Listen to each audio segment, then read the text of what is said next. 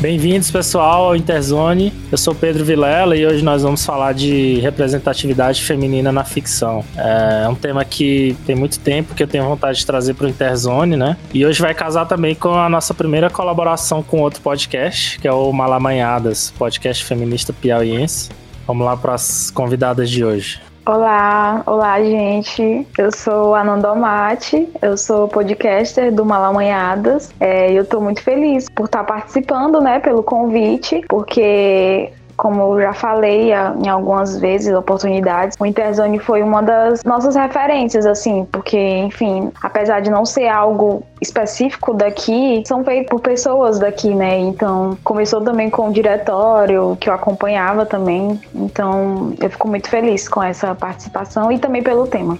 Oi, gente. Meu nome é Camila Hilário. Eu também sou podcaster no Malamanhadas. Sou criadora de conteúdo, estudante de jornalismo, uma apaixonada pela literatura, séries, filmes. Falo bastante sobre raça, né, dentro do, do Malamanhadas, falando sobre mulheridade, raça, mulheres negras e diversos outros assuntos. Estou bem feliz por estar aqui hoje. Oi, meu nome é Jéssica Soares Lopes, vou dar meu currículo já. eu sou estudante de mestrado. Uh, eu sou de Teresina, mas não estou morando em Teresina, infelizmente. E eu sou de letras em inglês. No meu mestrado, eu pesquiso representação de mulheres. Então, para mim, vai ser um episódio bem interessante. Beleza. Lembrete de sempre seguirem a gente no Instagram, no Twitter, né? Arroba InterzonePod, podcast, né? POD. É, siga também a gente no Spotify ou qualquer plataforma que você estiver escutando aí. E qualquer feedback é muito bem-vindo também pelo nosso e-mail, que é interzonepodcast.gmail.com. A gente pode ler e responder aqui no, no próximo episódio, se, se, se, você preferir, se também não quiser só falar. Mas mandem críticas, sugestões, opiniões sobre esse episódio ou qualquer outro, em qualquer um desses canais aí. E bora lá para representatividade feminina na ficção. Bom, acho que para começar assim, fazer a abertura do, do tema, né? Pedir para vocês começarem falando um pouco sobre o que vocês entendem por representação em si, né? Como se diferenciaria de representatividade e tal. O que, que significa para vocês? Eu acho que a Jéssica pode começar a falando um pouco, né? Até pelos estudos dela. Tá. É, eu quero saber também o que vocês entendem por isso, porque tem definições diferentes, né? Dependendo de onde você fala. Tipo, é, tem representatividade na filosofia, tem representatividade em estudos culturais, tem da análise crítica do discurso. O que eu conheço por representatividade e representação é, é o seguinte: representatividade é vulgarmente conhecido como representação de interesses políticos de um determinado grupo, né? Então, eu não sei. Vocês gostariam de falar sobre o que vocês entendem por representatividade?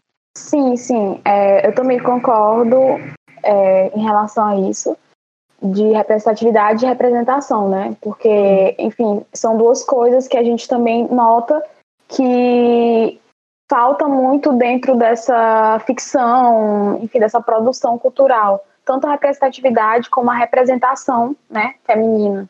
Uhum. E daí, dentro dos estudos culturais, representação é, é o que a gente faz com a linguagem para transmitir experiência humana. Então, representação de mulheres seria como, através da linguagem, a gente fala sobre mulheres, né? Ou qualquer outro grupo de, de pessoas ou objetos, enfim. É, ouvindo aqui o que, vocês estão falando, né? E realmente o que a gente entende por representatividade quando existe é, uma mulher, uma mulher negra, uma mulher LGBT ou um grupo que representa uma minoria dentro de uma narrativa, a gente já considera como se, nossa, é a representatividade daquele grupo. E eu acho isso uhum. muito perigoso, porque realmente uma pessoa ela não pode carregar o, o fardo ou uhum. o peso de representar um grupo inteiro, né? Até porque uhum. somos seres humanos e cada um tem a sua complexidade, individualidade. E assim, quando a gente fala sobre representação feminina, né, como as mulheres são mostradas na ficção, uma questão que, que é levantada é que não é sobre o número de mulheres que nós vemos na tela, né? Uhum. Mas a profundidade da, das suas histórias. Então, assim, é, não é sobre o número de negros que eu vejo, não é sobre o número de personagens LGBTs que eu vejo, é mais realmente sobre como eles estão sendo colocados na trama, né, na narrativa. Então, às vezes a gente tem uma mulher negra dentro dessa, dessa série, desse, desse livro e desse filme, mas esse personagem é totalmente estereotipado, Sim. ele não representa todo o grupo de pessoas que fazem parte, né? Assim, tipo, uma mulher negra que no caso a gente fala muito sobre o estereótipo da Mami, né, que é a personagem de O Vento Levou, um filme de 1939, que é a mulher negra gorda que trabalha na cozinha, que a vida dela é toda em função dos patrões, né, das mulheres brancas e dos homens brancos. É aquela mulher que tem aquela coisa de ser afetiva assim no sentido de que ela cuida de todo mundo e tal. Então assim, essa mulher não representa todas as mulheres negras que existem no mundo, né? Então, é, é muito complicado quando a gente clama por essa representatividade, porque como a gente é muito carente disso, né, falando de grupos de minoria social, às vezes quando a gente vê alguém parecida com a gente, a gente realmente coloca, nossa, é, é a representatividade, representatividade importa, só que existe muito muito perigo ali, sabe? Porque realmente é isso, tá? Existem personagens negros na televisão brasileira. Existem mulheres LGBTs nos filmes, mas assim, as pessoas negras geralmente elas estão é, em situações de escravização, é, hipersexualização. Assim, acho que a gente precisa ter muito cuidado, sabe? A, ao analisar essa representatividade e essa representação, que nem sempre é positiva. Podem existir pessoas de minorias lá, mas e aí eu acho que também entra no outro tópico, né? Sobre quem escreve essas histórias. Porque quando uhum. são homens brancos, héteros, europeus, etc., quando eles escrevem sobre alguém ou algo, eles escrevem a partir da visão de mundo deles, né? Então, quando você vai falar sobre o outro, o seu olhar sobre o outro geralmente vem carregado disso, vem carregado de machismo, vem carregado de racismo. Então, assim, uma mulher negra, quando ela escreve sobre outra mulher negra, é totalmente diferente quando um homem branco escreve sobre uma mulher negra, por exemplo. Uhum. Sim. Isso me lembrou bastante o que a Shimamanda Adichie falou. É, tem um vídeo bem famoso dela, né? O perigo de uma única história. Não sei Isso. se vocês conhecem. Sim. E daí ela fala basicamente sobre o que tu acabou de falar, Camila. Ela, ela fala sobre como é é perigoso a gente ter uma, uma única fonte, ou pouquíssimas fontes, né, de, de representação de um grupo de pessoas, ou de um país, ou de um local. E principalmente quando a gente fala de grupos minorizados socialmente, é, a gente tem pouco acesso a representações desses grupos e a qualidade, né, digamos assim, da representação desses grupos é bem, muitas vezes, estereotipada. Então, é um, é um grupo já reduzido, né? De, de, de é, um, é, uma fonte de conhecimento de como a gente é, olha para essas pessoas já é reduzido. E daí quando tem, não, não sei, não é, não é plural, não é, não tem chance para um, um, povo ou um grupo de pessoas ser mostrado em, em multiplicidade, né? Então, bem complexo. Por isso que mais importante do que falar sobre representatividade é importante a gente falar sobre proporcionalidade, né? Sim. Porque se a maior parte da população brasileira, no caso, né? Se a gente pega produções brasileiras, produções nacionais, locais, se a maior parte da população é negra, se a maior parte da população é mulher, nada mais justo do que você assistir a produções onde a maioria das pessoas que compõem o elenco sejam mulheres, sejam pessoas negras, etc, né? Uhum. Porque realmente quando você coloca, nossa, tem uma mulher negra onde existem 18 homens ou onde, onde existem 18 mulheres brancas. Quer dizer, isso para mim realmente eu sei que nós gostamos, né, de comemorar isso, mas assim, vendo pelo lado coletivo, né, é, é, assistindo de forma individual, nossa, é legal eu ver uma mulher negra na televisão, isso é importante para ela, né? Uhum. Para ela estar naquele espaço, etc. Mas falando do coletivo, talvez não seja tão positivo assim, quando a gente realmente vai fazer essa análise mais profunda, né? Pegando um exemplo muito, muito claro para mim, que chegou a ser assim. Eu fiquei abismada onde eles conseguiram, na narrativa, colocar todos os estereótipos em um personagem só, que é a personagem da Paty de Jesus na série Coisa Mais Linda da Netflix, que ela é uma mulher negra que, olha aqui, vamos lá para para a lista, né? Dá para fazer um, um checklist, assim, do, dos estereótipos que ela preenche. Ela é uma mulher negra, favelada, ela é analfabeta, ela teve um caso com um homem branco que era patrão dela ela serve a, a, uma mulher branca, né? Tipo, ela é empregada doméstica. E assim, a lista não para, assim, todas as coisas que já foram é, colocadas, né? Em todos os anos, o que a gente já cansou de ver sobre mulheres negras, eles colocaram nessa personagem. E assim, me incomoda demais porque do elenco principal ela é a única mulher negra. E assim, uhum. todas as outras são brancas. E aí, é, nessa, nessa série, se discute as relações de gênero, né? É, no, no Brasil do século XIX ou século XX. Não, é século XX já. Que já é mais, mais recente, assim, né? Tipo, 1930, alguma 50. coisa. 50. 50. Olha. Tem uma cena que viralizou, assim, que é a cena da, da Pati de Jesus com essa atriz, que é Maria, alguma coisa, o nome dela. E aí ela fala, né? A personagem branca fala: Ah, eu deixei meu filho para vir trabalhar aqui, eu tô lutando por você também. É, e aí a, a Pati de Jesus olha para ela e, tipo. A minha avó foi escrava, minha mãe foi empregada doméstica. Você não vem me falar sobre lutar por alguma coisa, porque eu já sei disso, né? Eu nasci fazendo isso. Enquanto você estava se casando e tendo todos os privilégios, eu estava limpando o chão da casa de alguém. E aí é, é, uma cena que mostra muito sobre a diferença, né? Da, da luta é, entre mulheres brancas e mulheres negras e tal. Mas, assim, ter a parte de Jesus lá o que para alguns pode parecer algo muito bom, mas tipo assim, para mim ela é a única negra, ela preenche todos esses estereótipos, então assim, que, que a gente tá fazendo para além disso, sabe? Tipo, uhum. é como se o discurso não, não avançasse, assim, não, não, fosse pra frente. É como se esse fosse o único papel possível para uma mulher negra, né? Sempre Total. vai ser esse papel de subalternidade, assim, de ela sempre vai estar tá servindo homens ou mulheres brancos, é. É foda. É, um, a gente tem um histórico de personagens negras que estão sempre sendo é, coadjuvantes, né? Enquanto a, a série coloca uma mulher branca como protagonista, um filme tem a mulher negra. Isso é bastante comum. Eu acho que ultimamente a gente vem discutindo muito sobre essa questão da representatividade, porque, por exemplo, essa série que a Camila citou é uma série que vem numa onda de discussão de gênero, só que não vem atrelada a essa discussão também do racismo, sabe? Uhum. Que são dois pilares muito importantes que a gente tem que estar sempre discutindo ainda mais essa representatividade no cinema e, enfim, na parte cultural.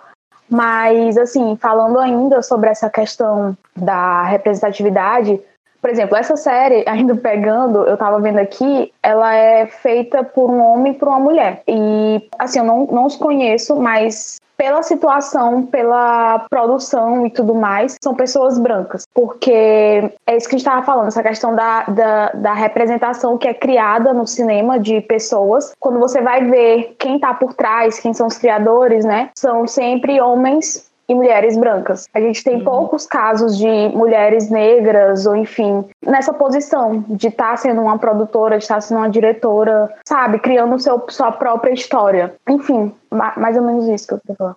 Eu falei de um exemplo nacional, né?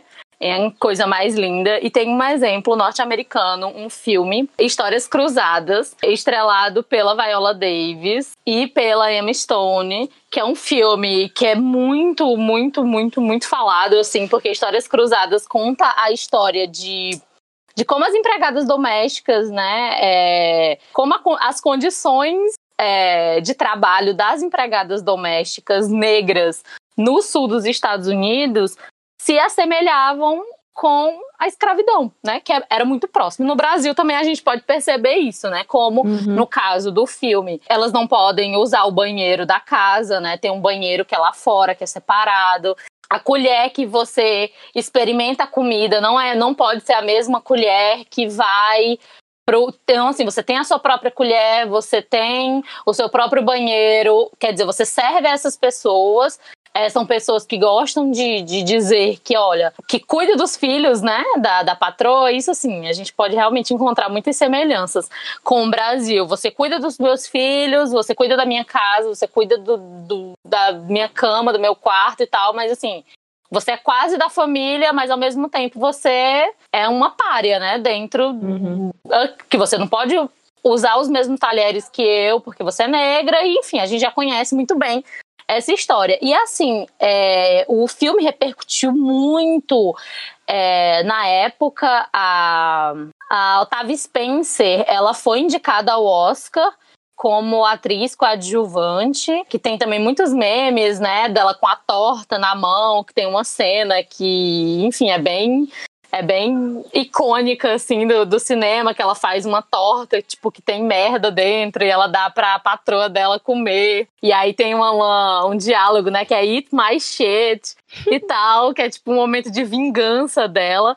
Só que, assim, por mais que o filme seja, né, sobre essa questão dessas mulheres negras que são empregadas domésticas, etc., é, um tempo depois, a Viola Davis falou que se arrependeu de ter feito o filme, de ter aceitado fazer parte do filme, porque ela, ela fala assim que no final não foi a história das empregadas domésticas, não foi a voz delas que foi ouvida. Porque assim, quem é, o ponto de vista é contado da da mulher branca, que é assim, o que a gente chama no Brasil de síndrome da princesa Isabel, né? Ou seja, precisou de uma mulher branca ir para esse local. Aí, no caso, ela conhece as empregadas domésticas, escreve sobre elas e publica um livro. Então, assim, a visão dela, no final, ela é a salvadora. Não foi, tipo, a luta das mulheres negras que, que fez com que a situação mudasse. Foi, tipo, ah, a mulher branca que foi lá, que precisou intervir, né? Uhum. Porque a mulher branca que é progressista, que entende que o racismo é algo ruim. E aí ela vai, escreve um livro sobre elas, e aí no final, ela, tipo, ela, ela dando o dinheiro que ela recebeu com o livro para cada uma delas, né? E assim, o, o filme ele é baseado numa história real. E assim, eu fui pesquisar mais sobre, né? E a diretora é branca, a pessoa que escreveu, todo mundo é branco do filme. E ela, a pessoa que, que roteirizou e tal, ela disse que foi uma história pessoal dela, que foi tipo, é, da, de uma mulher negra que criou ela e tal. Enfim, tem toda uma coisa que, tipo, no final fez com que a Viola Davis realmente é, visse, né? Não. Ok, a gente fez esse filme, mas analisando, não foi a nossa voz que foi ouvida, não foi a partir do nosso olhar, não foi. É, é a questão mesmo de, de ser o objeto do- de estudo, sabe? Tipo, e não a pessoa que conta a história.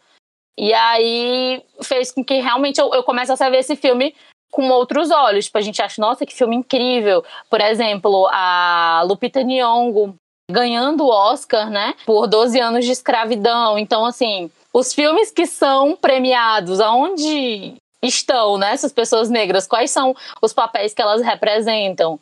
É, Moonlight, que ganhou o Oscar de melhor filme, que é um filme incrível, lindo, mas assim, a, a história, né, passa no, no universo onde existe uma mãe que é viciada em crack, tem outro personagem negro que é traficante. Então, assim, todos os filmes que. A, primeira mulher negra a ganhar um Oscar, né, foi a, a Mami. Que é o que eu falei pra vocês, de O Vento Levou. Inclusive, a atriz, na época da, da premiação, ela teve que ficar numa área segregada. Quer dizer, vamos premiá-la, mas você não pode ficar no mesmo lugar que a gente. Então, eu acho que é, é tudo isso que faz com que a gente questione, né, sobre essa representatividade. E aí eu já quero puxar aqui um, um gancho para uma outra discussão que eu falei na Lupita Nyong'o e eu lembrei de Pantera Negra, né? Que é essa produção onde o elenco, o roteiro, é, direção de arte, figurino, a direção é formada quase que 100% por pessoas negras. E que foi algo que, nossa, me deixou muito feliz. Fui assistir três vezes no cinema, é, chorei as três vezes. Tá aqui, capitalismo, você venceu, eu vou dar meu dinheiro, eu vou assistir esse filme. E, assim, numa entrevista, é, a- todo mundo assistiu Pantera Negra aqui? Assisti. Eu não, eu não assisti. É, em Pantera Negra, é, existem as Dora Milaje, que são as mulheres que fazem a proteção do rei de Wakanda. São mulheres, é, uma- é um exército formado apenas por mulheres, são mulheres carecas, tipo, super lindas e fodas, e elas ficam com as lanças, assim. E aí já existe esse, esse impacto, né? Tipo, quem faz a proteção do rei são mulheres. E numa entrevista, a, a Nyong'o fala sobre as Dora Milaje e ela fala assim sobre a força dessas mulheres. E aí eu quero levantar aqui com vocês, é tipo, de onde vem a força das mulheres na ficção? Por exemplo, em Pantera Negra, a Lupita Nyong'o faz essa explicação. Ela responde que as mulheres de Wakanda, elas são fortes porque elas são fortes. Não existe um estupro, não existe uma violência, não existe algo traumático na vida delas que fazem com que elas sejam fortes, entende? Tipo, não existe uma justificativa para a força delas, para Não, elas são mulheres fortes que fazem a proteção do rei. Ponto. Essa é a história. É, assim, eu concordo com o que tu tá falando, Camila. E sim, mas é, é justamente essa questão da representatividade e da representação. Porque eu consigo ver filmes que não tenham essa linguagem, porque são feitos por mulheres. Eu tenho uma lista, assim, de filmes que eu vejo que são tratados outras questões, até mesmo não só é, tratado a questão de gênero, mas questões da vida, sabe? Que são Sim. retratados em filmes que são retratados por homens, sei lá, um filme que fala sobre um homem que tá perdido na vida. Tipo, eu consigo ver alguns filmes que são feitos por mulheres e colocam essas outras situações de vida como um, pro, um protagonismo, sabe? Como um, um, tema principal do filme e não sempre falando sobre machismo, sexismo, e sim, uhum. essas coisas. É como se fosse necessário lembrar a gente que a gente existe fora do mundo da violência masculinista, né? Isso. Sim. E aí, tipo, quando a gente pensa em estupro masculino, né? Tipo, em homens sendo estuprados, tipo, isso é algo que quase nunca é mostrado, tipo, literalmente mostrado, né, a cena e tal. Uhum. E sempre é, é algo que, assim, é muito forte, né? Porque pensar em um homem nessa situação de, de, de, de vulnerabilidade, de violência, é algo tão extremo para nossa sociedade, porque é muito mais comum ver mulheres, né? Passando por essa situação. É tipo, é como se fosse rotineiro, é tipo uma questão do, ai não, a gente vamos colocar aqui um estupro aleatório aqui para poder fazer sentido, assim. E aí eu fico muito incomodada por causa dessa necessidade, assim, realmente de colocar a gente nesse espaço de que, enfim, precisa acontecer isso para que a gente se descubra, sabe? Uhum. Tipo, para que a gente consiga superar todas as adversidades e agora eu vou salvar o mundo, eu vou salvar a minha família, mas isso tem que acontecer primeiro. E aí é, é totalmente horrível. E aí, é, o que a gente estava falando, né, sobre, tipo, o que é escrito por mulheres e o que é escrito por homens, que a gente consegue ver essa diferença. E aí, eu quero falar também de uma série que é Jane the Virgin, que é uma Sei, é. série é? que ela, ela, até aborda, assim, o teste de, de Bechdel, porque a personagem, a Jane, a Jane Villanueva, ela é uma escritora, ela é uma romancista, e aí tem um episódio específico, assim, que elas falam sobre o teste de Bechdel.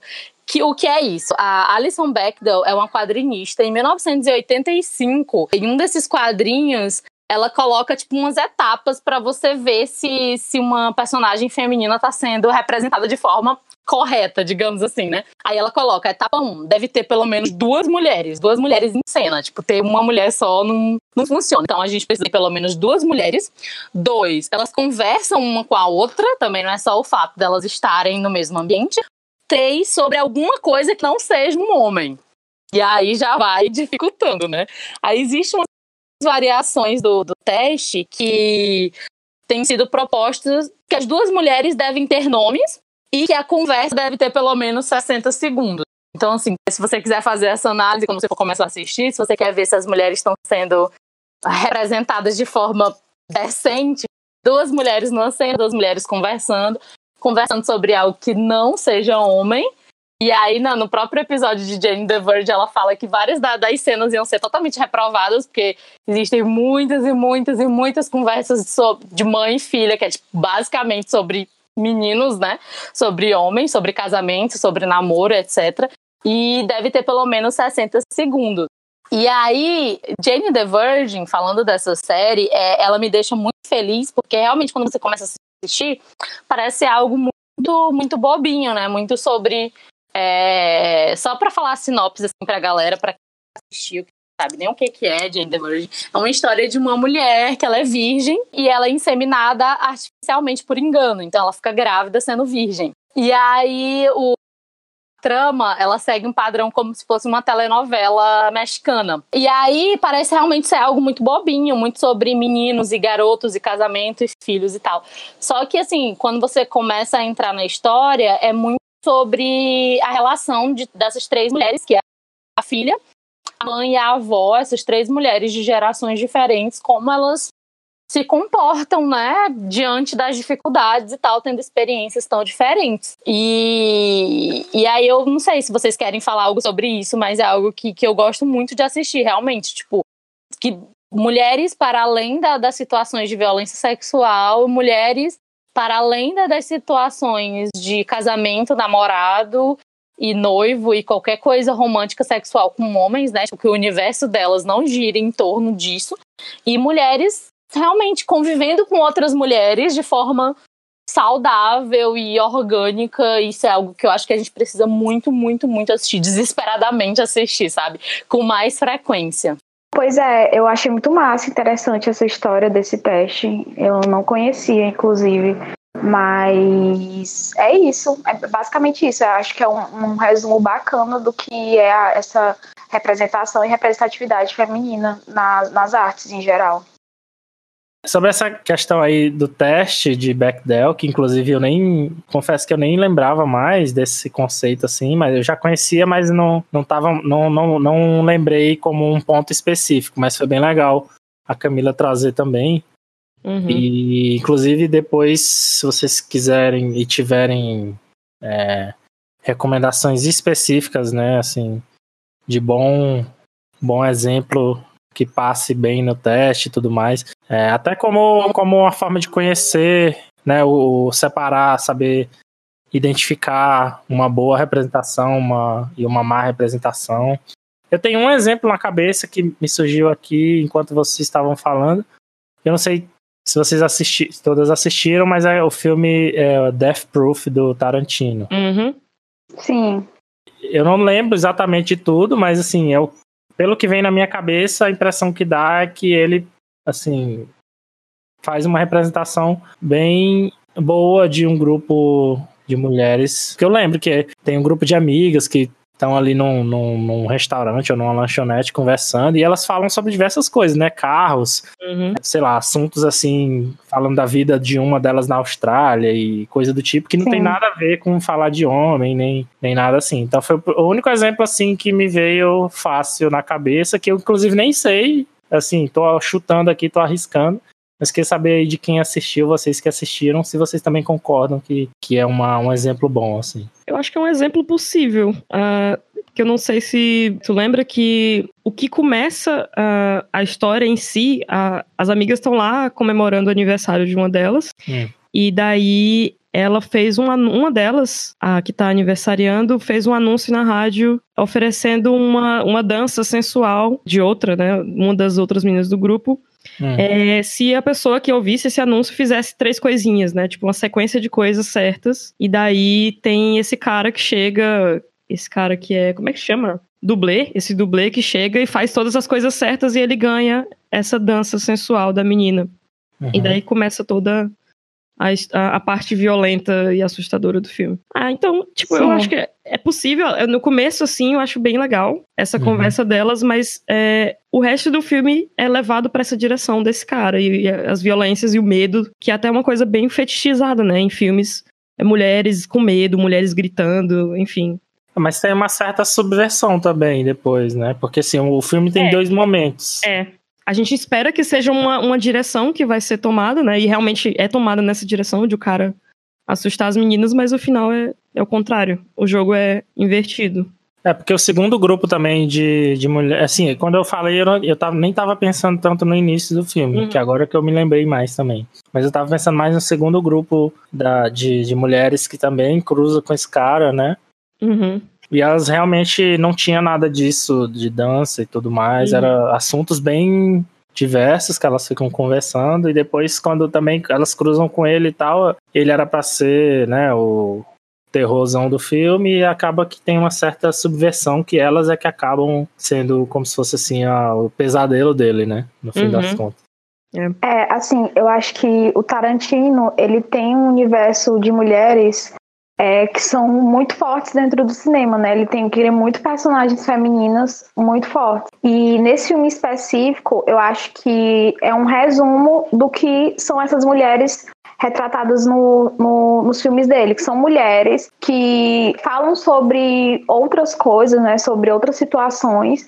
Não estão falando sobre homens ou não estão falando também sobre é, sei lá, violências contra elas, elas estão nesse campo que é um campo mais humano, de estar tá vivenciando outras coisas da vida, né? Aquela coisa que a gente estava falando. Mas o Tarantino também é uma pessoa bem problemática, Ai. né? Mas eu, acho, eu achei muito massa essa, essa lembrança em relação a esse filme, né? Do, no caso. Eu acho bem complicado. Eu acho que eu complico tudo, né? Enfim. Mas eu acho bem complicado é, diferenciar o que é uma representação boa e isso vai mudar dependendo de cada conceito da pessoa do que é uma boa representação de mulheres ou personagens femininas e de uma discussão que é necessária. Então, tipo, por exemplo, nessa coisa do, do da violência sexual, até que ponto é, é uma discussão que está sendo apresentada, como é que está sendo mostrado isso, né? Sim. Qual o ponto? Qual o ponto de mostrar isso? Um, um estupro está sendo mostrado só para chocar espectadores? Está sendo só para movimentar essa violência ou esse crescimento da personagem feminina? Ou é uma discussão? É, é um ponto que é relevante de fato para trazer? Ou existem outras discussões em vidas de mulheres que são bem mais pontuais, bem mais interessantes do que ficar batendo nessa mesma tecla o tempo todo de uma forma não produtiva, sei lá. Eu acho bem complicado separar às vezes, né? É assim, eu não posso falar sobre esse filme do Tarantino, não posso opinar porque eu não assisti, mas assim, quando tu fala isso, Jéssica, eu penso assim, a imagem que vem na minha cabeça é da série Orange is the New Black. Uhum. Que são sobre mulheres encarceradas. Uhum. E assim, cada mulher tem a sua trajetória. E a sua trajetória tá ligada à pobreza, a questões de gênero, a questões de aborto, a questões de raça, as questões é, de território. E assim, eu acho que foi um jeito assim muito interessante de mostrar essas mulheres mesmo, assim, sabe? É, uhum. A personagem principal é uma mulher branca, privilegiada, e, e assim, algo que, que foi colocado da, dos roteiristas ou das roteiristas, eu nem sei especificamente se existem muitas mulheres ou se existem muitos homens, mas assim, o que foi falado foi assim: a gente precisava dessa personagem principal branca é, para poder vender a história, para que as pessoas se interessassem pela uhum. série, porque ninguém gostaria de falar só sobre situação. Assim, ninguém gostaria de falar, vocês entendem o que eu digo, né? uhum. né? Tipo, não é interessante pro, pro, pro mercado, é, em questão de dinheiro, de, de enfim. De vendas mesmo, mostrar a história de mulheres negras encarceradas nas prisões norte-americanas, uhum. né? Tipo, falar sobre pobreza, falar sobre como o racismo é, fez com que impediu que essas mulheres tivessem oportunidades, etc. Então, assim, a gente precisou embelezar o negócio, no sentido, tipo, aí vamos botar essa mulher branca, privilegiada, pra gente vender nossa história, pra uhum. gente poder ter a oportunidade para falar dessas outras mulheres. Sim. Então, assim, é, mulheres LGBTs, né? Mulheres lésbicas, mulheres bissexuais, é, porque também até na questão do, do teste de, de Bechdel, né? A gente tem que pensar que as mulheres são universalizadas, né? Tipo, existe uhum. um determinado tipo de mulher que existe. Então, até essa questão de, ah, de não falar de homem, é, existe toda uma comunidade LGBT, LBT, né? De lésbicas, bissexuais e trans, que estão sendo excluídas aí, porque uhum. nem toda mulher se relaciona sexualmente, afetivamente com homens. Então, quando a gente pensa mesmo, tipo, ah, na mulher, mas quem é essa mulher que a gente está uhum. falando, né? Existe a mulher asiática, existe a mulher indígena, existe a mulher negra. Então, assim, é, realmente é muito importante quem conta essas histórias e com que, com que propósito, né? Como tu falou, Jéssica. Pose, uma série que é sobre o universo LGBTQ, dos ballrooms, né, na, na década de 80, sobre AIDS é, HIV. É uma série que eu acho muito incrível porque são roteiristas diferentes que são LGBTs, são mulheres e que são pessoas não brancas. Uhum. Que aí eu acho também que já faz toda a diferença. Em This Is Us também é a mesma coisa. Então, assim, existem os núcleos, né? Tipo, os elencos. Então, tipo assim, existe uma família que é negra, que é uma família toda preta, tipo, pai, mãe, filhos, e as pessoas responsáveis por cuidar dessa história são pessoas negras, tá entendendo? E olha uhum. o quanto isso é, tipo, incrível, porque essas pessoas negras têm a sensibilidade para entender o que que o que que tá rolando aí, o que que a gente pode falar, de que forma a gente pode falar, que termos a gente pode usar, o que que é relevante falar e tipo, é realmente essa, essa ter essa pluralidade, né, de, uhum. de narrativas que é absurdamente importante, que é tipo de você ver mulheres negras não sendo sexualizadas e não sendo tipo uma coisa de desejos, até de sobre gordofobia também, se a gente já pode puxar para isso, porque tipo a Jéssica disse que ela complica tudo e eu tipo assim, eu vou também sempre, eu sempre racializo as ações e sempre já vou para um lado, porque é tipo assim, é a questão da gordofobia, né? Tipo, de como uhum. a mulher gorda ela é, é retratada no, filmes, etc. E muitos desses filmes adolescentes e tal, sempre quando tem uma mulher gorda na história, para que ela acredite que ela é bonita, que ela é capaz de fazer alguma coisa, tem que ter o homem, geralmente uhum. é o uhum. homem mais bonito do colégio, o menino mais bonito do colégio, para se interessar por ela, que é o filme, tem um filme bem recente da Netflix, dois filmes, na verdade, que, que, que tem uma, uma narrativa para, parecida, né? Tipo, sempre o menino mais bonito do colégio tem que olhar para ela e a menina tipo, ai meu Deus, eu não acredito que o menino mais bonito do colégio gosta de mim. E aí, tipo, ela só acredita uhum. na força dela, na beleza dela, a autoestima, a autoestima dela depende da validação desse homem, né? Como se fosse uma coisa externa, né? Exatamente, é uma coisa externa. Tipo, não, é nem, não vem nem de outra mulher, né? Tipo, a outra menina tem que dizer que eu sou bonito. Não, é tipo, é o homem, o menino mais bonito. E, tipo assim, não é nem qualquer menino também, sabe? Porque também entra para mim também é um problema quando não é um menino normal, não é um menino que senta do lado dela, que diz que ela é bonita, um menino que também é gordo, no caso, um menino uhum. que também é não padrão, sabe? E aí vem, e a gente vem na gordofobia, a gente vem no capacitismo, porque se eu colocar uma mulher com deficiência física, uma mulher que tem dificuldade para se locomover, tipo, essa vai ser toda a história dela, ela vai ser uma mulher na cadeira de rodas. E isso vai ser o que define a vida dela, né? E aí, tipo, uhum. tipo, no caso de, de Desesãs, de ver isso, de ver uma mulher gorda que sim tem problema de autoestima. A sociedade é gordofóbica, não tem como a gente também tirar isso, né? Mas não é só isso. Uhum. Essa questão que tu falou aí da a dependência da, das personagens masculinas na vida das personagens femininas, né, em, na ficção, assim, essa, essa necessidade de aprovação e tal, é uma coisa que, que me decepcionou muito numa série também é, recente, que é Sex Education. E que, tipo, eu esperava uma, uma abordagem um pouco mais, vamos dizer, adulta, assim, mais sóbria, né? Sobre esses assuntos de relacionamento e tal. Mas acho que eles meio que deixaram a peteca cair, assim, principalmente na segunda temporada, que uhum. algumas das personagens foram ficando cada vez mais caindo nesse clichê de aprovação dos meninos, né? Uhum. Seja por interesses amorosos ou não, mas houve muito, assim, acho que uma, uma perda da, vamos dizer, da independência que algumas personagens tinham mostrado, né, desde o começo da série. Sei lá, foi uma, foi uma coisa que, que me decepcionou bastante, porque eu realmente achava que era uma que seria uma série com uma abordagem mais é, inteligente assim sobre esses assuntos. É, eu não, eu não assisti, não assisti, assim, eu também não assisto muitas séries, né? Assim, eu acho que eu as séries que eu assisto são no máximo três, assim, no máximo mesmo, e enfim. Mas é, eu vi muita gente falando sobre Sex Education, inclusive pessoas que nem têm um perfil assim de estar assistindo séries, porque ela, eu, pelo que eu soube, ela é uma série meio voltada para o universo jovem, adolescente, não sei. Sim. E muita, é, tipo, tinham críticas muito boas em relação a ela, mas não me impressiona em relação a isso, né? A, uhum. de certa forma, tá voltando a caindo em certos clichês. E a Camila tava falando de Orange is the New Black. Eu, eu era uma dessas séries que eu acompanhava. E ela também, assim, é, começou com essa, esse chamativo, né? da personagem principal, mas trazendo para o universo de mulheres que estavam aprisionadas e todas elas também eram principais. É tanto que o decorrer da série, até mesmo assim, no, no, lá, no terceiro episódio, foi abrindo as histórias de cada. Não, a primeira temporada foi para mostrar a história de cada mulher daquela, daquela prisão. E as outras temporadas foi para mostrar que todas elas eram protagonistas, né? A, a Piper, que é a principal, que é a, a loura branca, Sim. ela não, não ficou nessa posição, né? De sou a protagonista, né? Nas outras temporadas, ela era uma personagem como as outras, né? Personagem principal, mas as outras também eram. Mas isso aconteceu porque, assim, eu não tenho muita noção da questão da equipe, né, da, de produção, enfim, porque série geralmente é uma equipe muito grande, né, de roteiristas e tal.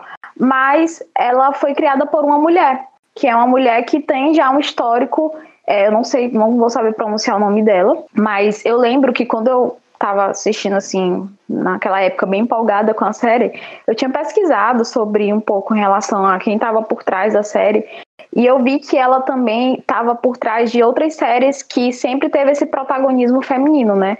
Que foi o caso de Sex and the City, que essa criadora estava também dentro Gilmore Girls, né? Gilmore, Gilmore Girls, aham. Uhum. É, pronto. Essa também tá, tá dentro do, do currículo dessa criadora da série. Uhum. Então, você sempre percebe, assim, que quando você vai ver uma série que tem um olhar mais voltado para o feminino, desconfie, desconfie que bem ali tem mulher metida na produção.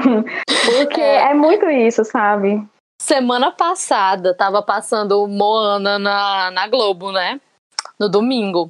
E aí é, eu tava conversando com a minha amiga que a primeira vez que eu assisti Moana, eu assisti, assim, eu tava bem tensa, porque em algum momento eu acreditava que eles iam dar uma forçada entre a Moana e o o cara que ajuda ela, que agora eu não vou saber o nome. Porque, assim, sempre quando tem um homem e uma mulher, mesmo sendo uma menina mais jovem e um homem mais velho, você sempre espera que eles tentem dar uma forçada mesmo nesse, nesse romance, num negócio. Mesmo que não seja especificamente sexual, né? Que role um beijo, não sei. Eu fiquei assim o filme todo tensa, porque o filme é muito bonito. E, enfim, eu queria que não, por favor, não me decepcione. E não decepcionou, porque no final a história realmente é só sobre a Moana é salvar a ilha dela e ter uma relação com a avó, com a família. Nossa, a questão da avó é algo que é lindo, lindo, lindo demais. E assim, quando a gente fala de Disney, então, né, gente, pelo amor de Deus, Disney tem um histórico totalmente problemático. A questão de, se a gente for falar sobre reforçar estereótipos, reforçar machismo, reforçar o lugar da mulher, né, as princesas da Disney são, assim, é um exemplo bem forte que a gente pode usar. Porque, por exemplo, das personagens da Disney, onde eu fico muito feliz que realmente não gira em torno do homem, a Tiana, que é a princesa negra, né, de A Princesa e o Sapo, que realmente no final é sobre ela ter um restaurante, ter o seu próprio negócio. Frozen, né, que é o mais recente, assim, que as crianças adoram, que é sobre a relação da, de irmãs. E aí a gente vê que a gente tá evoluindo, né, tipo... Tem a Mulan também, a Mulan, Mulan foi um dos sim, primeiros sim, filmes sim, da Disney. bem antigo, pois é, que ela quer uhum. salvar, né, ela tá lutando pelo, pelo uhum. país e a questão forte com o pai dela e tal, e nem é sobre casamento é o oposto disso, né?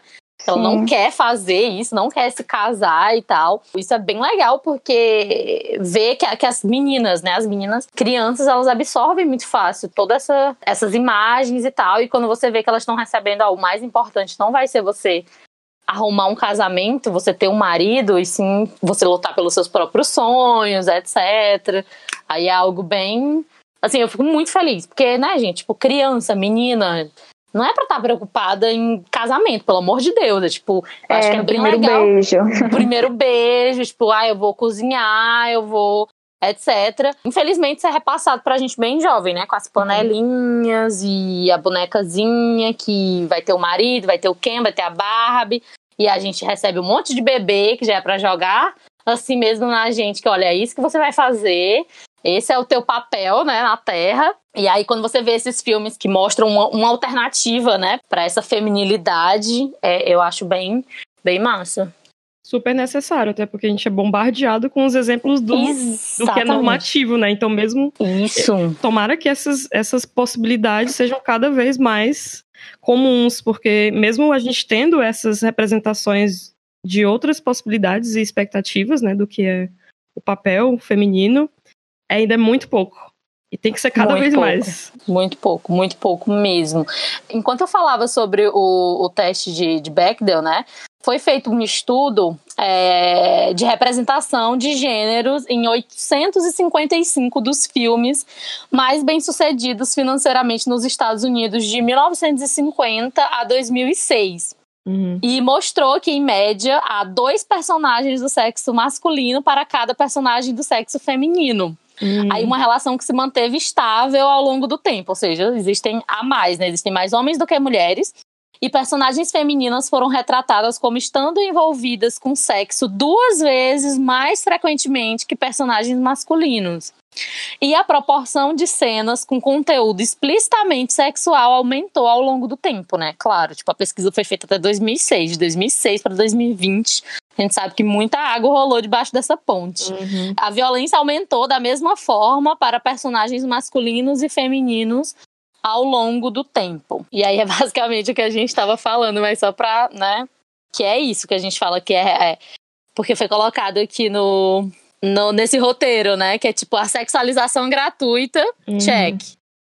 Acontece. Falta de protagonismo, check. check. Duas mulheres, dois homens para cada uma personagem feminina, né? Existência Sim. muito atrelada a personagens masculinos, check. Uhum. Ausência uhum. de personagens femininas, né? Check, por aí vai. É, gente, um, eu acho que é impossível para mim é, participar desse episódio sem falar de Shonda Rhimes. É, eu acho que eu tenho uma obrigação Sim. como uma pessoa que assiste muita série, né? Que Essa eu sou apaixonada. É a do Grey's Anatomy. Grey's Anatomy, né? É, tá. é. E, ah. gente, não, mas não é só criadora de Grey's Anatomy, amor. É tipo assim, a Shonda Rhimes, ela revolucionou, ela mudou literalmente a televisão norte-americana o que ela fez com Grey's Anatomy, e aí, porque ela não é só criadora de, de Grey's Anatomy, né? Ela é criadora de uma produtora chamada Shondaland, onde tem Grey's Anatomy, Scandal, How to Get Away with Murder, Private Practice. É, How to Get Away with Murder não é dela, não é ela que... É da Shondaland, né? Mas não é uma história que ela escreve, não é uma história que ela roteiriza mas é, tá dentro do universo Shondaland. E assim, o que a Shonda Rhimes fez, gente, Shonda Rhimes, quando você for dar o Google, antes de você dar o Google, se você não conhece ainda, ela é uma mulher negra, gorda, não padrão, porque ela, enfim, é, já passou por, por um processo de emagrecimento, etc.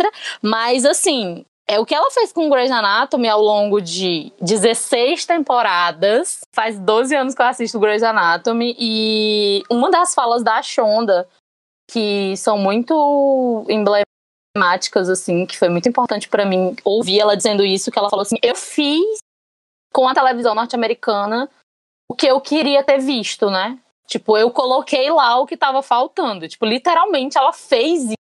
Quando ela pensou em Grey's Anatomy, né? E aí, enfim, gente, uma série que tem 16 temporadas, né? Então, muita coisa aconteceu e desde o começo você percebe que realmente é o intuito da Shonda colocar esses personagens femininos, esses personagens no, no, centro da história e não apenas né, um recorte, tipo, ah, não é o olhar masculino sobre é, as mulheres na medicina, não, são mulheres. E a Shonda, algo que, que ela conseguiu fazer é, Grey's Anatomy, a personagem principal, né? A Meredith Grey. A história, a parte, a narrativa, é, é a história narrada pela voz dela, né? Ela é uma mulher branca, etc. Mas, assim, Scandal é uma mulher negra, How to Get Away with Murder é uma mulher negra. Só que aí que tá, é tipo, é, é, o que é o que a Ananda falou sobre Orange is the New Black, sabe? Tipo, Grey's Anatomy é o nome dela que tá lá, só que ela não é a personagem principal. E quando você começa a assistir, você percebe isso claramente, sabe? É, algo incrível que a Shonda fez foi colocar esse, essa, esses personagens não brancos, não héteros, é, dentro desses lugares de poder, sabe? E você vê que, que é um compromisso que ela leva tão a sério que, tipo assim, não é uma personagem asiática que é chefe do, da cardiologia do hospital. É tipo, você pode ver que os figurantes, você vê que são enfermeiras, que são Existem enfermeiras que usam hijab, e aí depois ela começa a trabalhar melhor, né, a história desse, dessa personagem, aí a gente consegue ver mais dela e tal. Sabe? Tipo assim, não é uma personagem, ah, vou colocar aqui uma negra, um gay, um. Não, tipo, ela coloca todo mundo nessa história que aí cria uma, uma teia tão grande, tão incrível, tão dessas histórias que, tipo, não, não são a história única, sabe? Que é, que é não estereotipado. Gente, assim, eu defendo Grey's Anatomy, como vocês podem perceber. mas é porque é algo muito, muito importante, sabe? Tipo, principalmente é, realmente quem escreve, quem escreve, quem dirige. É, vários do, dos diretores, né, são as atrizes, algumas atrizes já dirigiram alguns episódios, atores também, e assim, é, eu acho muito incrível isso, sabe? Tipo, ok, existe esse sistema, é, a gente já vê na televisão há muitos anos as mesmas histórias, né? Os homens são os médicos, as mulheres são as enfermeiras, a mulher sempre é enfermeira. E aí, não, eu vou mudar isso. E eu vou fazer isso como? E como é que eu vou construir isso? E aí ela fez, assim, 16 temporadas que ela vem fazendo, né? E é isso, tipo, o personagem. A, eu tô na décima temporada, né? E apareceu uma personagem surda. Cara, é, assim, é muito, muito bom mesmo. Assim, eu não sei o que vocês pensam, se vocês já assistiram Grey's Anatomy, mas eu acho que, tipo, não tem como dizer que a Shonda não mudou como as coisas são feitas, sabe? Eram feitas, porque assim, até a própria Viola Davis, o que ela fala sobre o personagem dela, que é a Annalise Keating, que é foda, porque, tipo assim, gente, a capacidade de terem humanizado, sabe, essa mulher.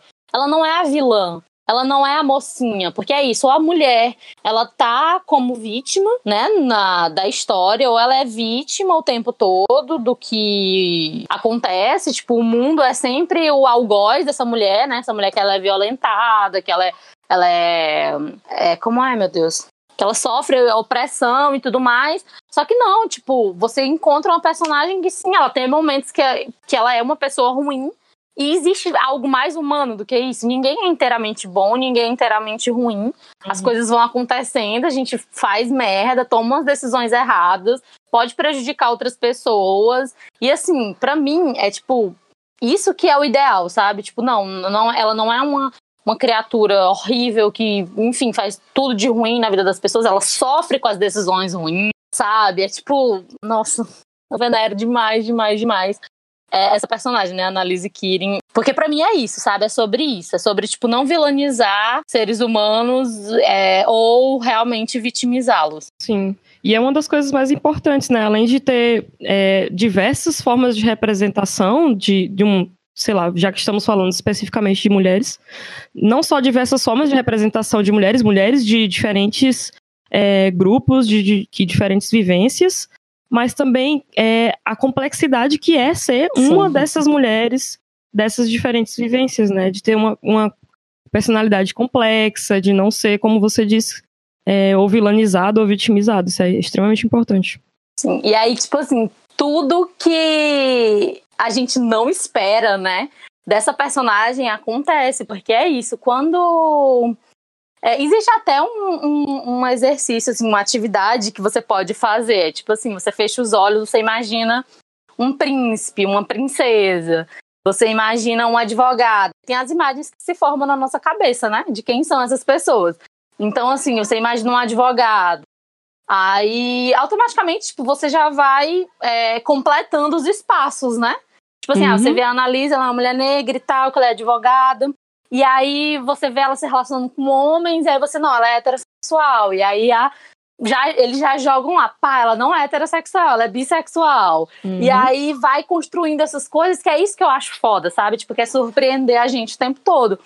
Que é isso, tipo, porque é, as pessoas são dessa forma, sabe? Não é, não é tudo é, padrão, normatizado, ninguém é certo. É, como é que eu falo? Não é certa a palavra, mas assim, a gente tem as nossas a, a nossa individualidade, né? É muito os nossos sentimentos são muito fluidos às vezes, a gente não pode colocar assim. E eu acho que na literatura, no cinema, na nos seriados, na televisão e tal, é importante que a gente veja, né? Tipo, essa humanização mesmo desses grupos, dessas pessoas, porque ser gente é assim, ser mulher é assim, né? Uhum. Então, é tipo, e aí, assim, quando uma mulher escreve, aí que vem toda a diferença, né? Porque ela, ela sabe do, do que ela tá falando. E aí é o que eu acho maravilhoso. Mas assim, que eu acho também que a gente pode falar que nem, nem todas as vezes mulheres conseguem acertar de imediato, né? Porque eu acho também que é muito comum a gente ver papéis que são escritos por mulheres, mas que é, reforçam, né? Esses estereótipos de gênero, de raça, etc. É, até porque a gente, como mulher, tá imersa numa cultura e a gente Exato. vai de acordo com algumas expectativas, né, que são externas, que não são. Nem sempre mulheres, mesmo feministas, vão trabalhar uh, em prol das próprias causas delas, né? A gente, com, a gente vai fazer algumas decisões, vai falar algumas coisas, reproduzir algumas bobagens que a gente aprendeu com o tempo. É bem difícil mesmo. Sim. E não dá para esperar também representações perfeitas. É, tem, a gente tem que sim aspirar para representações cada vez mais complexas, mas é, enfim, até que ponto, né, a, a, gente pode esperar que seja utópico? Não sei, eu gosto de utopias também, eu não tô falando mal de utopias, inclusive elas são super necessárias. Sim. A gente precisa ter, principalmente com a nossa realidade e as representações da realidade quase sempre muito negativas, as utopias, elas são tipo um, um, copo de água gelada depois de você voltar da frente serafim. Então, queria que é, ver se vocês conseguem pontuar assim alguns aspectos positivos e negativos, assim só do ponto de vista de vocês mesmo, é, cada uma, que que quando vocês estão lendo ou assistindo alguma coisa, imediatamente é, agrada ou desagrada é, de, até desses exemplos que a gente já falou de sexualização, falta de protagonismo e tal, mas também coisas positivas, né? O que, é que vocês gostam de ver quando vocês estão consumindo algum tipo de ficção, assim. Porque, assim, eu, eu elenquei alguns, né, aqui nos tópicos que a gente fez, mas muito do que eu percebo e meio que extrapolo a minha, é, o meu gênero para imaginar como, como deve ser para uma mulher, né? E, assim, se me incomoda, imagino para vocês, mas eu queria que vocês também falassem ainda outros aspectos que eu talvez não tenha listado. Bom, eu particularmente eu gosto de coisas depressivas. Então, eu assim, né, enfim, bem problemático também eu estar falando isso, mas eu gosto de personagens de mulheres que, é, de certa forma, estão lutando é, contra contra uma série de coisas, mas que essa mulher ela sempre está caminhando para um lado mais em, em uh, não sei, individual, é, enfim, um lado meio depressivo. Assim, eu gosto de séries que trabalham isso. E, não, séries no caso, séries, filmes, enfim, é, uhum. livros também. É, então acho que é uma coisa que eu gosto. Mas de tudo que a gente escutou até agora, do que a gente estava conversando, eu acho que esses aspectos, né, que devem ser estimulados, valorizados, é com relação a essa mulher ter o seu protagonismo, ter o seu local de fala, ter suas vivências é, isoladas, é, vamos dizer assim, ou então, se for para se ter uma, uma, uma, certa interferência, que seja interferência de outras mulheres, enfim, que crie esse laço e que se desligue um pouco do homem, né, dessa, dessa ligação. Sempre que tem uma mulher, vai ter um homem é, na representação na arte sempre que tem uma mulher como protagonista, tem um homem lá que está, de certa forma, influenciando ela em algumas decisões, ou vice-versa. Tipo, a mulher está naquele lo local de, de é, coadjuvante de um cara principal, sempre tem uma mulher ali que é como se fosse o braço direito, mas na verdade não é braço direito nenhum. Né? Enfim, eu acho que é, aspectos a serem estimulados seria isso, né? É, mulheres que tenham a sua individualidade, que tenham sua própria personalidade, enfim, que mostre isso. Uhum. Para mim também, esses aspectos. E uma coisa que é bem específica do que eu gosto, que eu venho descobrindo cada vez mais exemplos, é de mulheres irresponsáveis. eu gosto da ideia de, de ver representações de mulheres que largam tudo, sabe? Tipo, é, largam a família, largam a casa, largam o emprego e vão fazer outra coisa. Eu Sim. tô tendo mais contato agora com isso, com pessoas que eu conheço que falam sobre filmes de mulheres que viajam sozinhas, por exemplo. E Sim. é um, é um tipo de narrativa que tá me cativando muito, sabe? É tipo, Thelma e Louise é um dos exemplos mais conhecidos, né, de viagens de mulheres, mas é, foi, é um filme que, que tem muito essa narrativa também do estupro, enfim, mas não é a, não é a motivação principal da força, né, dessas mulheres. É uma força que vem antes é, de da, da própria amizade delas, né, da sororidade delas, que já é desde o início do filme. falando do que eu mais gosto, acho que eu já deixei bem, já deixei bem claro que Grey's Anatomy é uma super indicação.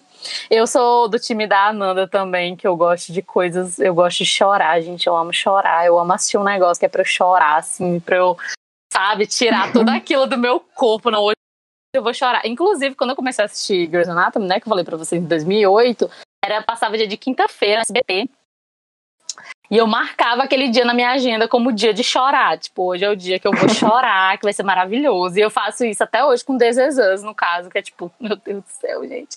Todos os episódios eu choro, como é que pode? Já tem quatro temporadas.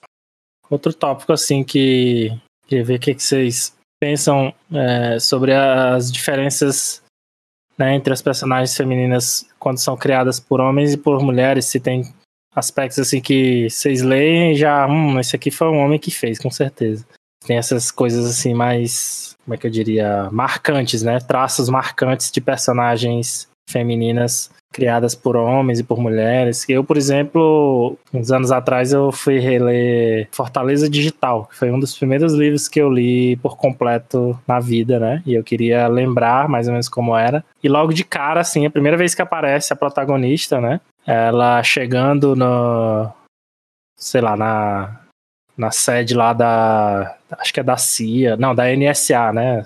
Agência de, de segurança lá americana. E aí ela passando, chegando, passando lá pela, pela parte de segurança, e aí o, o sei lá, o porteiro, o segurança que tava lá, é, ela passa e ele fica, tipo, elogiando mentalmente as pernas dela, alguma coisa do tipo.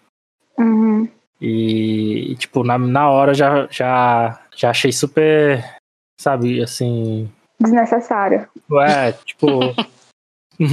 será que não tinha alguma outra forma de dizer que a, que a, que, sei lá, que a, que a mulher era, era marcante, né? Tinha um ar, assim.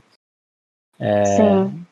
uma presença forte e tal. A melhor forma que, eu, que o cara achou de dizer isso era que ela tinha as pernas bonitas. Nossa, eu acho que, tipo, quando tu fala isso, eu. Assim, eu acho que a, a coisa que eu mais lembro, que foi algo que eu pensei imediatamente no cinema, foi Jurassic World. Que, gente, ver aquela mulher correndo no meio da floresta o filme inteiro de salto. foi tipo, cara, não, mano. Cara, não, não foi uma mulher que fez isso. Porque, gente, isso não é real, não tem como. Você tá fugindo, você não tá fugindo, você tá fugindo da porra de um dinossauro. Você tá entendendo? Você tá no meio da floresta caindo e ela caía e ela não arrancava aquele salto do pé por nada nesse mundo. E eu, tipo, não, cara, não, isso não, não, não pode estar tá acontecendo. Foi, tipo, eu acho que é a coisa que eu mais lembro, que é, tipo, não, isso não seria feito. Tipo, até é, em, em Outlander, assim, que as mulheres estão na floresta, né, que eu tô assistindo e tal. E era um período, tipo, século XVIII, que as mulheres usam vestidos e tal. E aí é, vejo elas de botas e elas já usando calças e tal. Tipo, sabe, um negócio mais Cara, você correr de salto numa floresta, duas horas de filme, não dá, dá pra mim. Real mesmo. Tipo, é um negócio que me desestimula totalmente. Não acredito, não. Não. Uh -uh. Só não. E, tipo, igual a galera falando Lost, que é tipo, todas as mulheres tinham a sobrancelha feita. Ah, claro. Tipo, todo mundo é depilado. todo mundo é depilado em Lost, tipo, aí fica, né, tipo, tem gente que fica tentando, não, mas é porque eles encontraram, tipo, muita coisa que eles vão encontrando, né, ao longo da história e tal. Então, sei lá, as mulheres, sério, porque, tipo, no meio daquilo, a, a primeira coisa que elas iam pensar em fazer é a sobrancelha, né, por Uhum. exemplo. Tipo, num período que você tá tentando sobreviver e tal. E aí, tipo, tem essas pequenas coisinhas que no final é tipo. Uh -uh. E eu acho que em livro é pior ainda, né? Porque, tipo assim, uma coisa gráfica, visual, é tipo, o roteirista teria que parar e pensar em retratar esses cenários, que nem está falando de todo mundo com a sobrancelha feita, não sei o quê. Teria que parar e pensar em retratar isso visualmente, né? De uma forma mais, mais verossímil. No Sim. livro, não, o cara escolheu escrever. Uhum. Sim. Ele pá, tirou o tempo, né, de leitura, assim, da, da pessoa que tá lendo pra escrever que a. Nossa, como essa mulher tem as pernas bonitas. É, ó. Eu lembro que, tipo, uma coisa também que eu fiquei. É, decepcionada foi com a menina que roubava ali. Mas aí é o que tu tá falando, né? Tipo, é claro que você não quer ver todo mundo grenhado e, tipo, né? É o cinema, é uma indústria, as pessoas têm que. Uhum. Tudo tem que ser mais ou menos polido, né? E tal. E a menina que roubava livros, eu achei a, a personagem muito bonita. Além dela ser muito bonita, eu achei muito. Cara, tipo, sei lá, no período da Segunda Guerra, tava todo mundo passando fome, sabe? No livro, isso é muito forte, a questão deles estarem passando fome. E assim, eu achei tudo muito higienizado, sabe? Tipo, acho que deram uma limpada muito grande na personagem, tipo, que é uma criança. Mas assim, dentro do contexto, né, que, que ela se encontrava, tipo, não, não foi algo que, que eu gostei, assim, de ver. Essas, esses exemplos só reforçando, né, a ideia de que é só a, o corpo da mulher que importa na representação dela, né? Tanto nessas séries quanto filmes e livros, enfim. Se não for descrever o corpo da mulher, o que mais você tem para falar, né?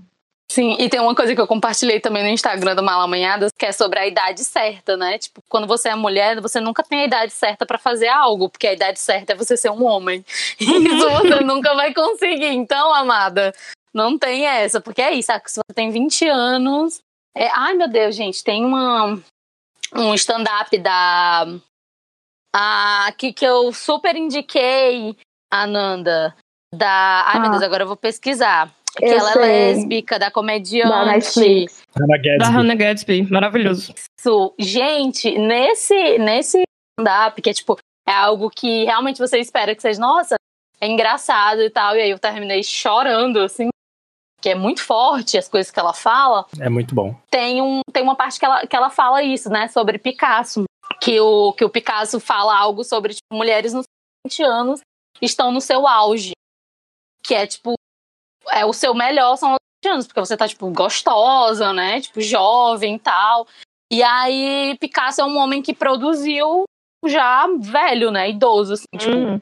Então, assim, para os homens não, não existe uma idade para parar, né? Tipo, você sempre vai. Enquanto você estiver fazendo algo, você não vai ser descartado, né? Tipo, é. tão tal que os homens de Hollywood, quanto mais velhos eles são, mais valorizados, né? Exatamente. Ao contrário das mulheres, que, tipo, quando a mulher ela está em uma certa idade, é por isso que, tipo, a Jane Fonda é uma mulher que é, tipo, extraordinária pra caralho. Que é isso, que ela tem 74 anos, acho, e, e, continua aí, né, fazendo papéis, e, tipo a série Grace and Frank também, que eu amo. Pronto, gente, vocês Nossa. perguntaram sobre o que é que eu gosto de assistir. Eu gosto muito de ver série de pessoas velhas, assim, velhas, idosas, eu não sei se eu posso usar esse termo. É um termo, assim, bem, sei lá, é, já carrega um preconceito, né, sobre pessoas uhum. idosas. Mas, assim, pronto, eu acho que eu amo assistir séries, filmes, coisas de pessoas que têm mais de 60 anos fazendo coisas normais. Se relacionando, namorando, amo, amo. Pessoas com 80 anos, tipo Grace e Frank, eu amo assistir.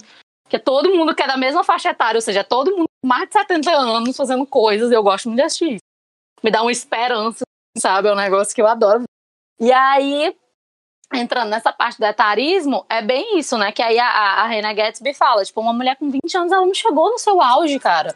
A gente tá uhum. tá começando a nossa vida, sabe? Então você colocar na cabeça das mulheres que, ah, você, seu auge aos 20 anos, olha o quanto perigoso, tipo, enquanto os homens têm o resto da vida para fazer o que eles querem, a gente tem uma data de validade, né? Que a gente vai é. expirar quando a gente chegar com, tipo, cara, ter pânico de fazer 30 anos não é normal, ter pânico de fazer 40, 50, tipo, uma mulher com 50 anos, você ser totalmente descartada, né? Porque você tem 50 anos, tipo. É.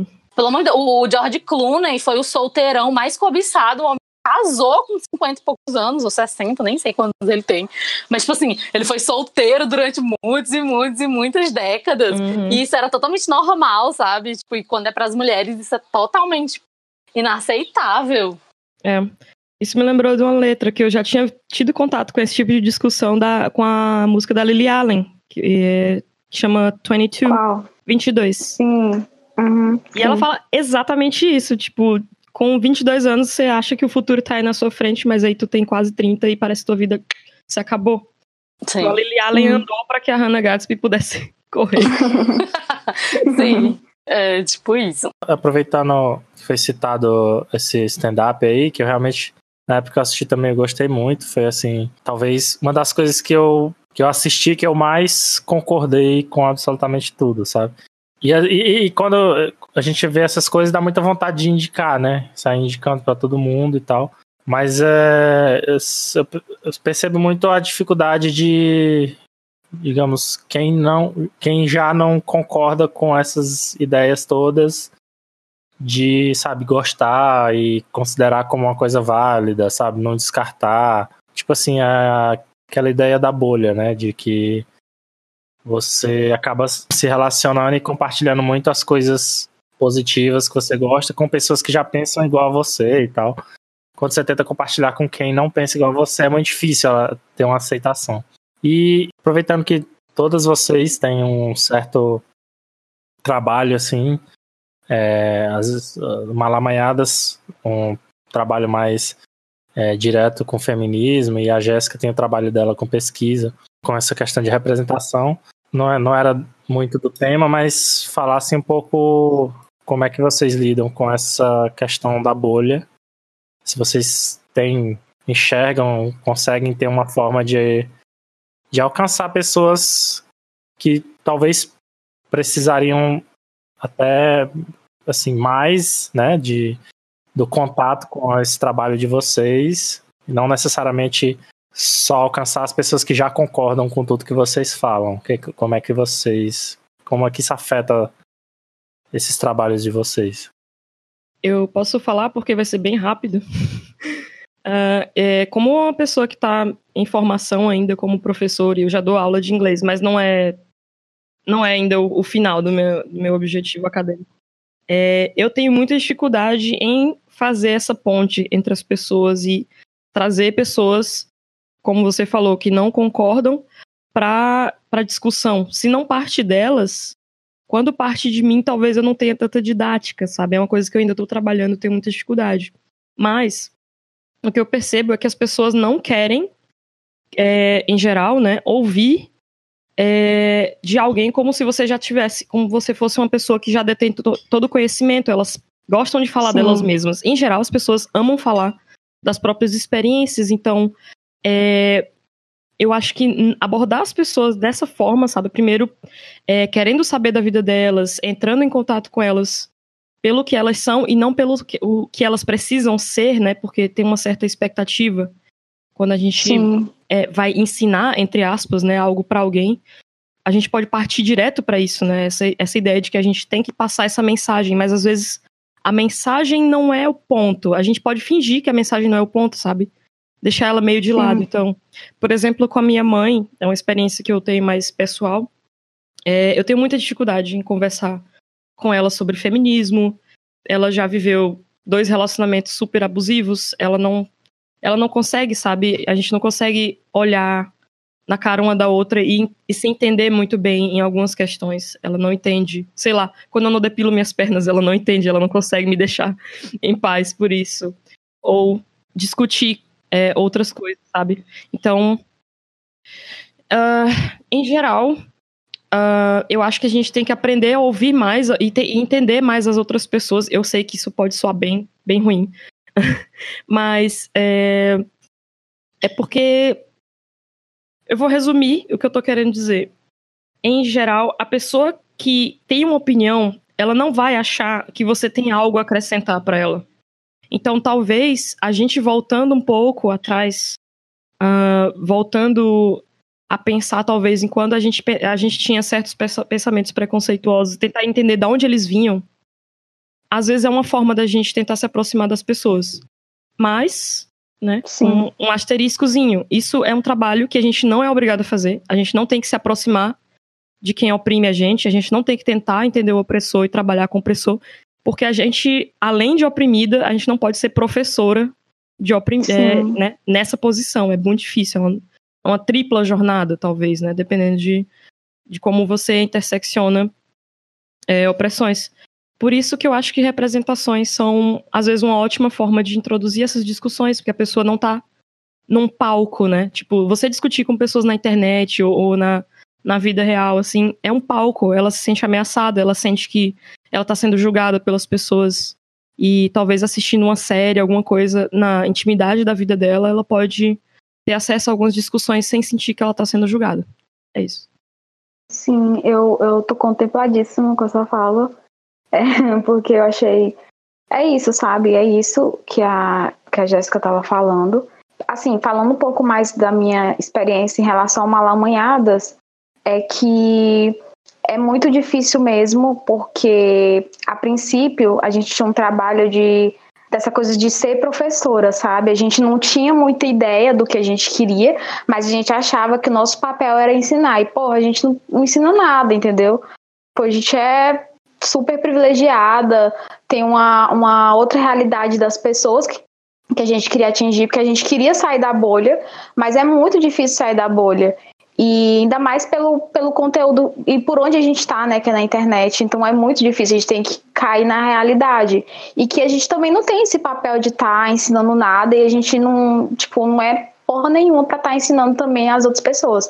E eu lembro que no começo a gente até fez um, um trabalho de panfletagem nas ruas, no, é, nas paradas de ônibus para lançar o podcast e tal. E, tipo assim, justamente com esse discurso, vamos sair da bolha, vamos sair da bolha, mas que é dificílimo isso, é muito difícil, até mesmo pelo local que a gente está falando, né? De onde a gente está falando, que é justamente de um podcast, enfim, que muita gente, até mesmo pessoas que têm acesso, não sabem o que é, né? E a gente tem que explicar, ah, é uma rádio na internet, online, não uhum. sei o uhum. quê. Enfim, mas é isso, cara, é isso. É exatamente isso que a Jéssica tava falando e que tu tocou no ponto, Pedro. A Bela Reis deu uma definição maravilhosa para podcast, que é, é um áudio gigante. Quando alguém me pergunta o que é podcast, não é um áudio tipo muito grande. Mas um, um áudio legal de se escutar. Bem legal, caso, né? é. Essa semana eu fui fazer uma fala na UFP para os calouros, né, de jornalismo sobre como construir um jornalismo antirracista. E aí, dentro da minha fala, eu soltei assim a seguinte frase: Se você é branco, você pode perguntar para o Google, não pergunte para uma pessoa negra. E aí as é. pessoas, né? Eu espanto, porque eu concordo com a Jéssica no sentido de que a gente realmente não tem obrigação de ser professor de ninguém, de pegar na mãozinha de ninguém, sendo principalmente pessoas, né, é, que têm as ferramentas é, sociais é, raciais para entender o mundo, quer dizer, você tem todas as oportunidades, todos os meios, e assim, óbvio que eu estou falando especificamente de quem tem todos esses meios, né, todas essas ferramentas e oportunidades para buscar esse conhecimento. E essas pessoas, muitas vezes, elas não buscam, né? São pessoas uhum. que já estão acostumadas a ter esse conhecimento entregue na mão delas. E, por exemplo, eu que sou né, uma mulher negra, é, eu fui sozinha atrás desse conhecimento. Assim, não que não tiveram pessoas que, que me ajudaram no processo, óbvio, né? Mas, assim, a, a, a disposição veio de mim, né? Tipo, eu tenho que me educar porque o mundo tá aí dando na minha cara 24 horas e eu tenho que aprender a revidar, né? A revidar de forma. Tenho que libertar minha mente, tenho que libertar o meu corpo. É, e aí, quando eu falo de estética, né? Falo, tipo, do meu período de transição capilar. E aí, a partir dessa transição capilar, eu preciso me entender mesmo como uma mulher negra dentro dessa estrutura e eu preciso libertar minha mente, etc. E também, tipo, já né, no ensino médio, lendo sobre feminismo e tal. E eu sempre fui a pessoa que era considerada como a revoltada, né? Tipo, eu sempre era revoltada, diferentona. Todas as minhas opiniões, tipo, na escola era sempre vista de forma muito, tipo, Deus, essa menina toda, sabe? Ela quer ser toda diferente. Eu lembro que, tipo, a, a professora perguntou sobre a opinião da gente sobre casais é, LGBTs. Não, mentira que ela não falou LGBT, ela falou, tipo, ah, sobre casal gay adotar uma criança. E aí eu lembro que eu falei, né? Que não tem problema nenhum, que essa criança merece amor e que, enfim, família é família, tal, tal. E aí a professora pegou e falou: olha, nossa, tipo, sempre tem que ser a pessoa que vai falar, sabe? Tipo, isso era, isso era visto como algo ruim, como algo muito ruim, né? Que era sempre, tipo, a pessoa que vai contra a corrente. Tipo, ela não pode ser normal, ela não pode pensar igual a todo mundo, ela tem que ser o floquinho de neve do rolê. E aí, é, eu acho que às vezes sim é muito complicado, porque outras pessoas me ouvirem por causa realmente desse estigma, desse estereótipo de, ah, eu vou ser a pessoa que eu vou tentar né? É, a minha verdade para eles e realmente acho que às vezes realmente, né, quando você tá ouvindo algo e alguém chega falando, olha, você é racista, você, porque ninguém quer ser essas coisas, né? Ninguém uhum. quer ser machista, ninguém quer ser LGBTfóbico, ninguém quer ser. É sempre o outro, né? Que é, sempre é o outro. Eu tava antes de, da gente começar a gravar, tava falando stories sobre inveja no meu Instagram, nem terminei. Mas assim, porque a gente sempre vê a inveja como algo do outro, né? Tipo, o problema é no outro, nunca é na gente.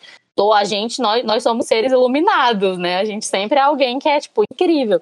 Então, é, outra coisa que eu falei também foi que branco escuta branco.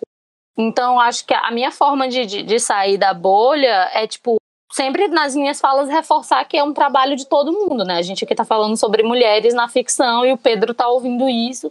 Então, tipo, o papel dele, a responsabilidade dele nessa história é ele levar o que a gente tá falando hoje para outras pessoas do círculo dele, ou seja, outros homens.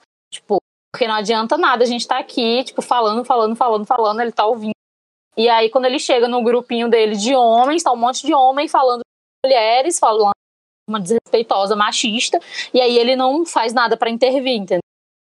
Então, tipo, é, quando eu tô falando para homens, eles vão absorver de um jeito. E quando o Pedro tá falando para homens, tipo, quando um homem fala para outro homem, é bem mais fácil dessa disso ser absorvido, sabe? Então acho que é meio que isso.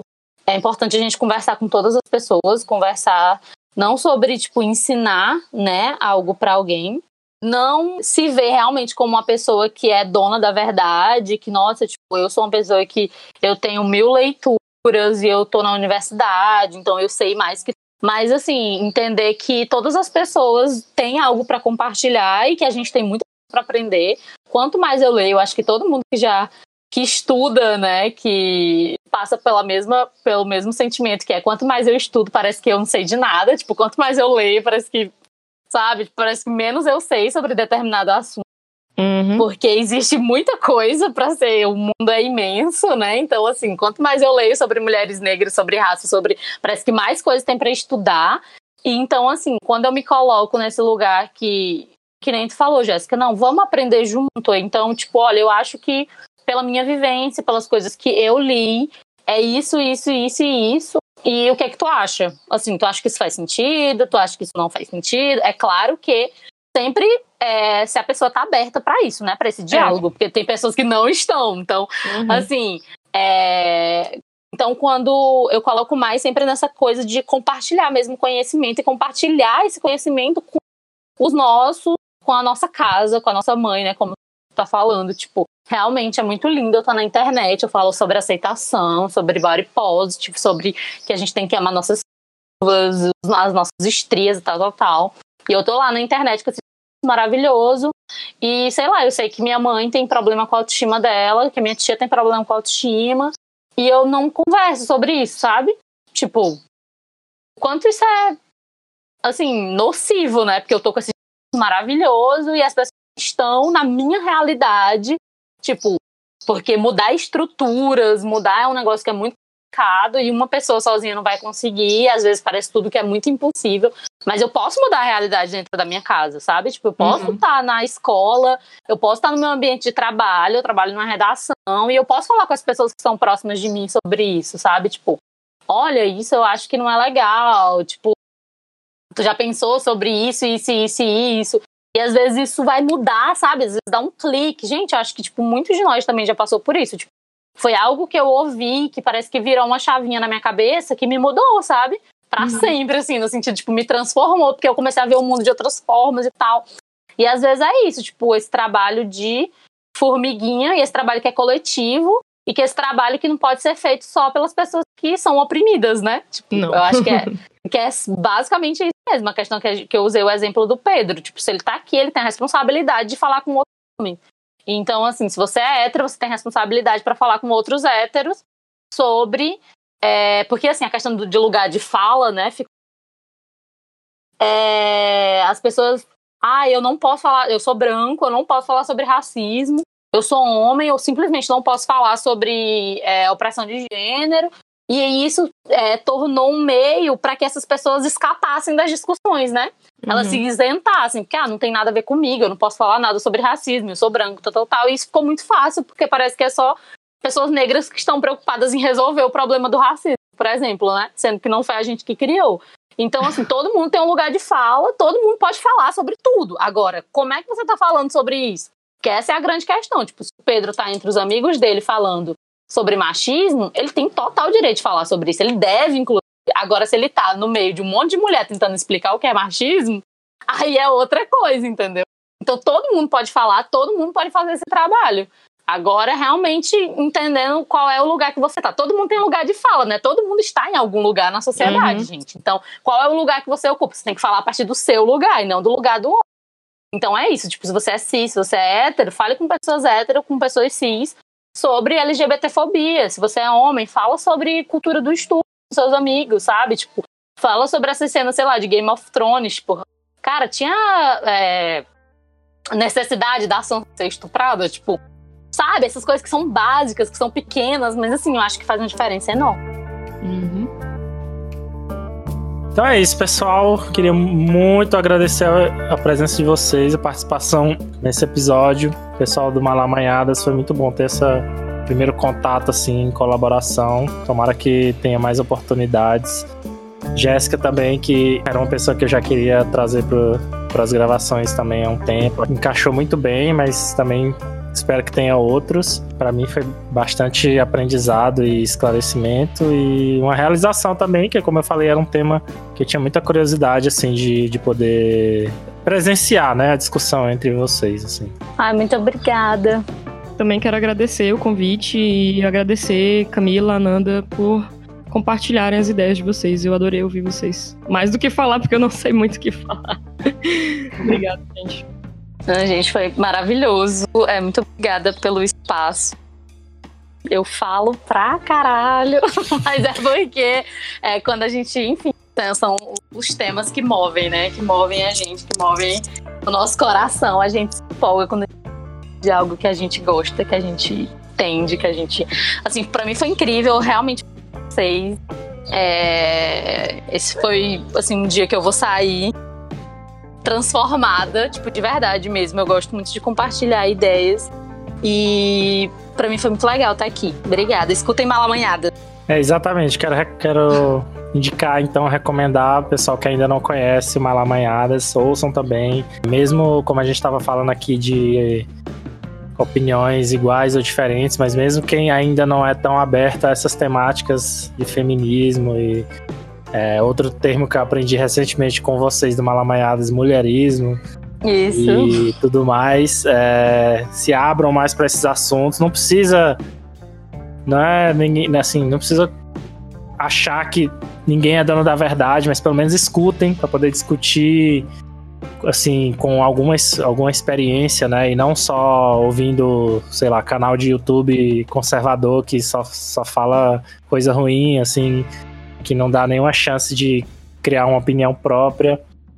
É, e deem a chance de pessoas capacitadas que têm a vivência, têm o estudo, sabem do que estão falando e dê a chance assim de de no mínimo conhecer uma, uma visão de mundo diferente assim.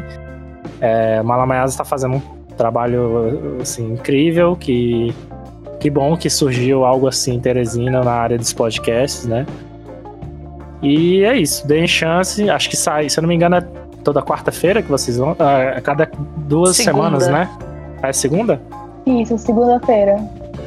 A gente tá lançando segunda é, a cada 15 dias, mas, enfim, é, projeto independente, muitas dificuldades, a gente acaba é, lançando, é, ou então pelo menos divulgando outros dias, mas é toda segunda-feira. Ah, tá. Ah, eu queria só agradecer também, né, pela, pelo convite, pela participação. É, eu também não sou muito ligada, por mais que, enfim, a gente tenha falado bastante sobre isso, eu não tenho também muita, é, vamos dizer, referências de, desse mundo, né, de ficção e tal. Eu assisto poucas séries, gosto muito de filme, acho que filme é uma coisa que me contempla mais. Mas eu fiquei muito feliz de participar, de poder conversar com vocês. Enfim, eu, eu adorei a experiência e obrigada.